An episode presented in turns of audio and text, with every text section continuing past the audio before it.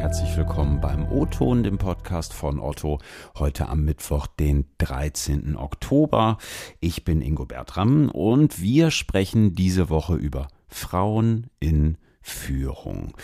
Ich weiß, der oder die eine oder andere von euch mag jetzt denken, mein Gott, das Thema hat einen ganz schönen Bart, aber Fakt ist auch, in Deutschland haben wir eine wirkliche Pari-Situation noch immer nicht erreicht. Ich habe mal geguckt, bei den Unternehmen, die unter die Quotenregelung der Bundesregierung fallen, ist die Quote in den letzten sechs Jahren zwar um 10 Prozent gestiegen, aber trotzdem erst auf 35 Prozent. Hm, ausgeglichen sieht anders aus. Woran liegt das? Was können oder müssen auch Unternehmen tun, damit das besser wird? Und äh, ja, welche Lösungsansätze gibt es da vielleicht auch? Darüber wollen wir heute sprechen. Zugeschaltet sind heute im O-Ton Lara Maria Mökle von unserem Female Network Plan F und Kathi Röver, unsere Bereichsvorständin für Personal und Service. Moin, ihr beiden, schön, dass ihr da seid. Hallo, moin, moin. Na, ja, ich habe es in der Anmoderation äh, gerade schon mal kurz erwähnt. Ähm, in Unternehmen, die unter die Quotenregelung der Bundesregierung fallen, steigt der Frauenanteil zwar, aber liegt halt irgendwie immer noch deutlich unter der Hälfte. Was glaubt ihr, haben deutsche Unternehmen Angst vor starken Frauen? Kati, hat man Angst vor dir? Vielleicht sollte man Angst haben. Nein, ich glaube nicht. Ich denke, das ist eine Entwicklung, ähm, die viele Ursprünge auch in der Gesellschaft hat. Und ähm, wenn wir uns andere Volkswirtschaften anderer Länder angucken, äh, dann sind die durchaus weiter. Das hat eben auch dort gesellschaftliche Gründe. Auf der anderen Seite hat Deutschland in den letzten Jahren aufgeholt, ist aber bei weitem noch nicht da angekommen, wo es hin sollte und äh, wo auch die beruflichen Chancen für Frauen stehen sollten, nämlich gleichwertig zu denen, die Männer haben. Mhm. Lara, wie siehst du das? Ja, es kommt einem manchmal so vor, mal, möchte ich sagen. Ne? Also genau, äh, in meinem Kopf bildet sich dann aber natürlich auch direkt ein, äh, was bedeutet denn stark? Ne? Ist stark immer laut und mutig und vorangehend oder ist, hm. also auch stille Menschen können ja stark sein ähm, und genau, frage ich mich so ein bisschen genau, was genau ist denn die Angst? Ne? Also Vielleicht ist es das Geschlecht, vielleicht ist es einfach gar nicht die Stärke, sondern einfach das Geschlecht. Man weiß es nicht. Ja. Jetzt bist du ja bei Otto Mitglied bei Plan F. Das ist das Female Network, das es hier gibt. Und ihr habt euch ja schon so ein bisschen auf die Fahnen geschrieben, die Karrierechancen für Frauen zu erhöhen. Also am Ende halt auch die Chance auf Führung zu erhöhen. Wie wollt ihr das schaffen? Genau, ähm, ich bin äh, Boardmitglied und äh, Treiberin von dem Working Woman Stream, ähm, weil wir als Plan F haben natürlich mehrere Themen und ich spreche so ein bisschen aus meinem Thema heraus und wir haben uns als äh, Working Woman tatsächlich so ein bisschen dieses Karrierethema auf die Fahne geschrieben, ähm, weil wir eben gesehen haben, es ist noch nicht gleichberechtigt und es ist eben noch nicht chancengleich und da ist sozusagen unser Ansatzpunkt zu gucken, was benötigt es denn, um eben Frauen oder Finter in dem Fall ähm, zu fördern, also äh, Menschen, die sich mhm. als Frauen identifizieren. Ähm, wo können wir ansetzen, was hat Otto auch schon. Also im ersten Schritt ist mhm. es ganz oft bei uns die Aufgabe, Informationen zu sammeln und das, was Otto eigentlich tatsächlich schon hat, auch transparent zu machen. Äh, und dann im zweiten Schritt darauf aufbauen, zu gucken, wo ist Ausbaupotenzial, ähm, wo fehlt es gänzlich an irgendwas, kann ja auch sein, ne? man kann nicht immer alles schon haben und äh, so. Und dann darauf aufmerksam zu machen, genau. Jetzt kann ich mir das aber trotzdem so vorstellen, also hm, jetzt lauft ihr da aus eurem Network los, ne, in einem Unternehmen wie Otto, was es einfach lange gibt, so. Also, ne, da sind vielleicht dann auch Menschen, die sind auch in anderen Strukturen auch vielleicht groß geworden oder sozialisiert. So, ich stelle mir das manchmal schon schwierig vor, dann einzukommen und sagen so, ja, jetzt macht mal, macht mal mehr für Frauen. Ähm, ja, wie ist da die Resonanz?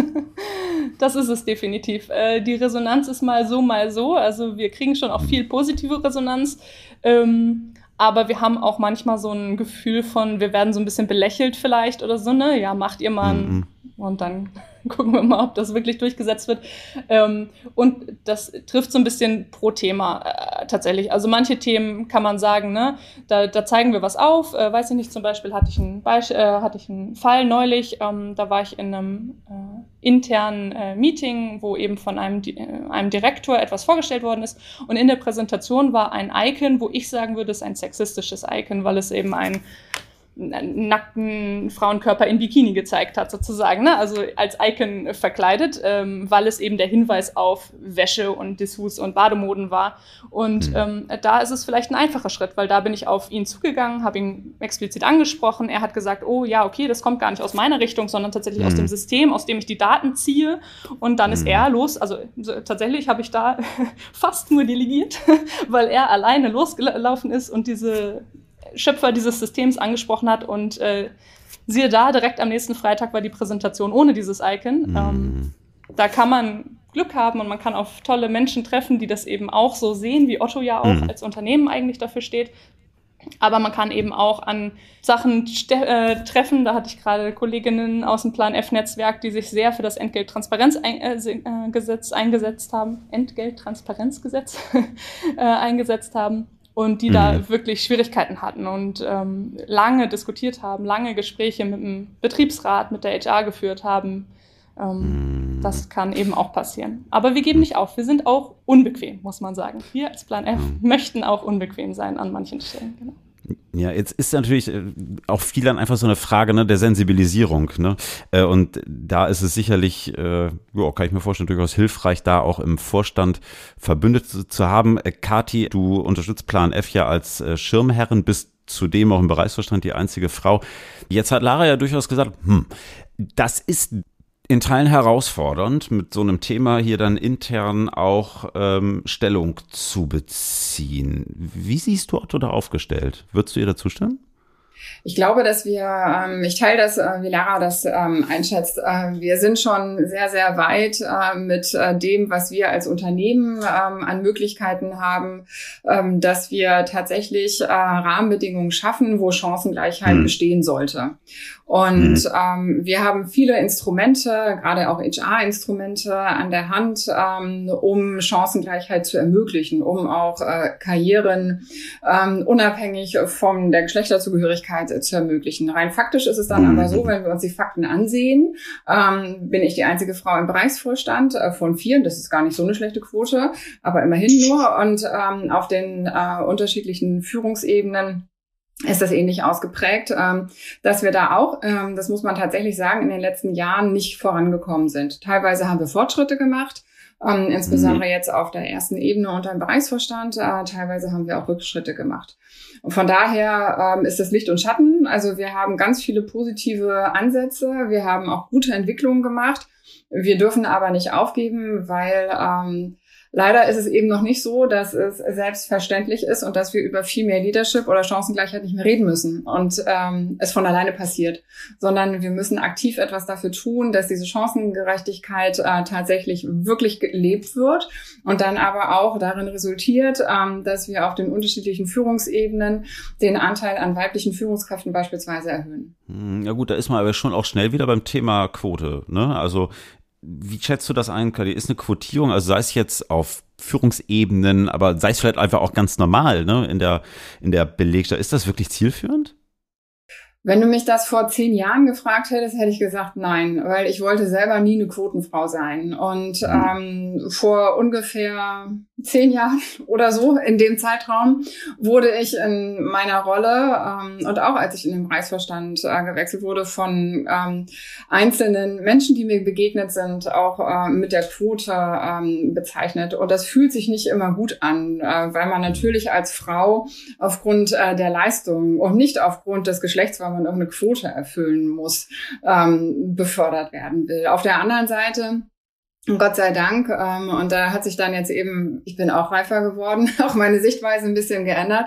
Ähm, führen wir eine Quotendiskussion, äh, weil ich glaube, ohne dass wir diese Quotendiskussion führen, sich einfach nicht genug tut.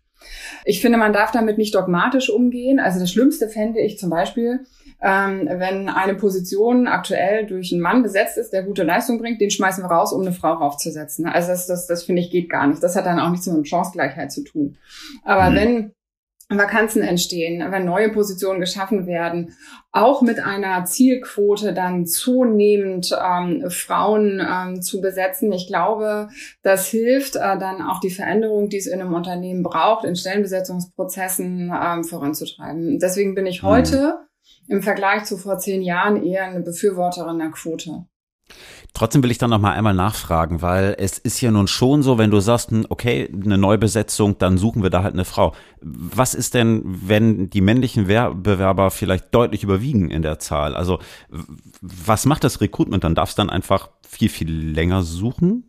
Also wir haben hoffentlich ähm, viele Talente in unserer eigenen Pipeline. Also wir haben ja einen Talentpool, ähm, wo wir insbesondere uns auch weibliche Talente angucken und männliche.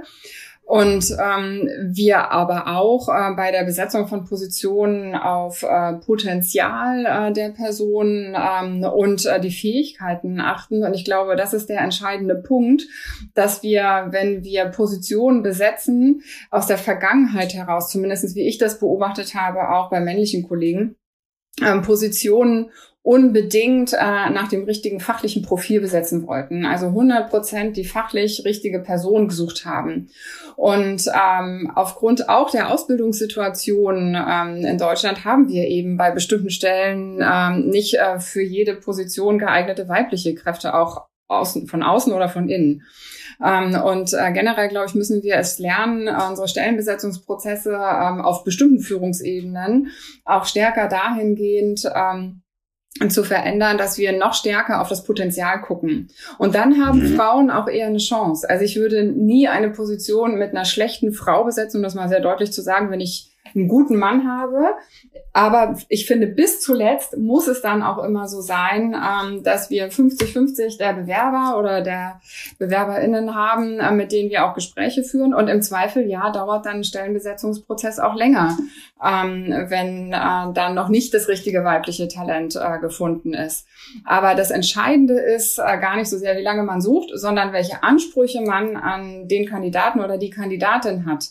Äh, dass man mhm. da den Optionenraum deutlich weiter aufmachen muss, damit eben auch Menschen, die eben nicht aus der Linie kommen, eine Chance haben, auf diese Position sich entwickeln zu können. Und das gilt insbesondere für weibliche Talente. Mhm. Wenn es darum geht, ähm, tatsächlich auch konkrete Schritte zu vereinbaren, da ist man ja schnell dann auch wieder bei einem äh, Netzwerk wie beispielsweise Plan F. Äh, Lara, was für, könnten das für Schritte sein, wo ihr da unterstützt oder auch was für Ideen oder Ansätze gibt es da eurerseits, um Chancen für Frauen zu erhöhen? Ähm, genau, wir haben zum Beispiel äh, ein Thema, was wir so ein bisschen identifiziert haben, ähm, wäre dieses Thema äh, Mentoring und Coaching. Ne? Wir merken immer wieder, mhm. ähm, dass wir eigentlich super Frauen im Unternehmen, also nicht nur eigentlich, wir haben super Frauen im Unternehmen. Ähm, und dann ist so der Punkt, okay, wenn dann die Stellenausschreibung schon draußen ist und dann merkt man, oh ja, die ist eigentlich interessant, aber eigentlich hätte ich dazu noch Schritt 1, 2, 3 gebraucht, um jetzt mhm zu Zeitpunkt X überhaupt diese Stelle besetzen zu können, ähm, äh, dann muss man wieder da ansetzen, wo Kathi gerade gesagt hat, eigentlich rechtzeitig in eine Förderung zu gehen. Ne? Das heißt, wir gucken, ähm, können wir entweder durch ein Mentoring, es gibt bei Otto äh, auch bereits Angebote in Richtung Mentoring und Coaching, wir gucken da gerade, inwiefern wir nochmal mit dem, mit dem Augen, ja, mit dem Blickpunkt äh, Diversity auf dieses Mentoring irgendwie umgehen können. Ähm, dann haben wir zum Beispiel gerade für äh, eine Kooperation mit MentorMe ähm, sechs Mentee-Plätze verlost ähm, und da in den Bewerbungen gesehen, welche Themen sich äh, doppeln, wo immer wieder gesagt wird, oh ja, ich weiß nicht genau, wie ich mich gut präsentieren kann und da mhm. anzusetzen, ne, zu sagen, ah, okay, da bündeln wir Themen und da können wir My-Sessions, Events, äh, Weiterbildung irgendwie anbieten aus Plan F-Sicht, ähm, genau. Ja. Mhm. Mit Blick auf die Uhr ist ja so ein Thema, man geführt auch irgendwie wahrscheinlich äh, drei Stunden zu sprechen das würde, glaube ich, nicht langweilig werden. Kathi, was glaubst du, wo stehen wir beim Thema Frauen in Führung, Quote, Leadership in zehn Jahren? Naja, hoffentlich in der Nähe der 50-Prozent-Quote. Das wäre natürlich auch für mich ein Traum. Aber äh, viel wichtiger ist, ähm, dass wir ähm, erkannt haben und nicht mehr eine Entweder-Oder-Diskussion führen, äh, wie wichtig Female Leadership ist. Also ich empfinde, auch wenn wir schon sehr lange jetzt über dieses Thema sprechen und ähm, auch von der Politik ähm, verschiedene Initiativen gestartet wurden, viele Unternehmen sich damit befassen, ähm, die Schritte, die wir machen, das sind echt Trippelschritte. Und ich habe immer noch ähm, so ein bisschen das Gefühl, deswegen kann ich Laras Gefühl auch verstehen, dass da so ein bisschen, naja, guck mal, was ihr hinkriegt, ähm, drauf geguckt wird ähm, und äh, man irgendwie in so einer Ecke steht, auch wenn es eigentlich ein Thema ist, was äh, total äh, wichtig ist aktuell und von vielen ja auch als wichtig mhm. erkannt wird. Und ähm, diese Selbstverständlichkeit, ähm, die müssen wir schon in zehn Jahren erreicht haben und aus dieser Ecke raus und dann hoffentlich keine Trippelschritte mehr machen, äh, sondern das, was jetzt ähm, von vielen, und da nehme ich uns und mich als Unternehmensführung äh, ja mit rein, ähm, was wir als äh, vor, äh, also als Ziele uns vornehmen, und dass wir das dann eben auch äh, wirklich ähm, anstreben und in echt auch erreichen und dass keine Lippenbekenntnisse bleiben. Da gehört aber viel mhm. dazu. Ne? Da gehört viel dazu, ähm, Aufklärung bei jungen Menschen zu betreiben, also bei, bei tatsächlich bei SchülerInnen, bei Azubis mhm. anzusetzen, ähm, weil auch dort gerade ein Frauenbild entsteht, was nicht förderlich für viel mehr Leadership ist. An einigen Stellen ähm, den Arbeitgeber, die Unternehmen herauszufordern, zu challengen, Instrumente weiterzuentwickeln und dann aber auch äh, ganz klassisch über die Quote Besetzungsprozesse steuern. Mhm. Und dann brauchen wir, Lara, letzte Frage in deine Richtung, in fünf bis zehn Jahren auch keinen Plan F mehr? ich weiß nicht, ob ihr uns so leicht loswerdet. äh, genau, also ich würde auch sagen, ne, ich hoffe, wir sind an dem Punkt, wo wir nicht mehr über Quoten und über dieses grauenhafte Wort Frauenförderung reden müssen, ähm, sondern dass es eine Selbstverständlichkeit ist, mit einem diversen Mindset äh, zu arbeiten. Und genau, und ich denke, dann wird es andere Herausforderungen geben, wo Plan F sicherlich gut was beitun kann. Ja, ja, genau. Female Leadership ist ja am Ende auch nur eines der Ziele, das ihr verfolgt. Also von daher, ähm, ja, schön, dass es euch gibt äh, als unabhängige Stimme bei uns hier bei Otto. Äh, Kati, Lara, danke, dass ihr euch die Zeit genommen habt. Vielen Dank, Ingo. Dankeschön. Und wir, liebe Hörerinnen und Hörer, hören uns nächste Woche Mittwoch wieder. Bis dahin, Lob, Kritik und Anmerkung gerne per E-Mail ingo.bertram.otto.de oder per LinkedIn. Nächsten Mittwoch hören wir uns wieder. Habt eine gute Zeit. Bis dahin, liebe Grüße aus Hamburg.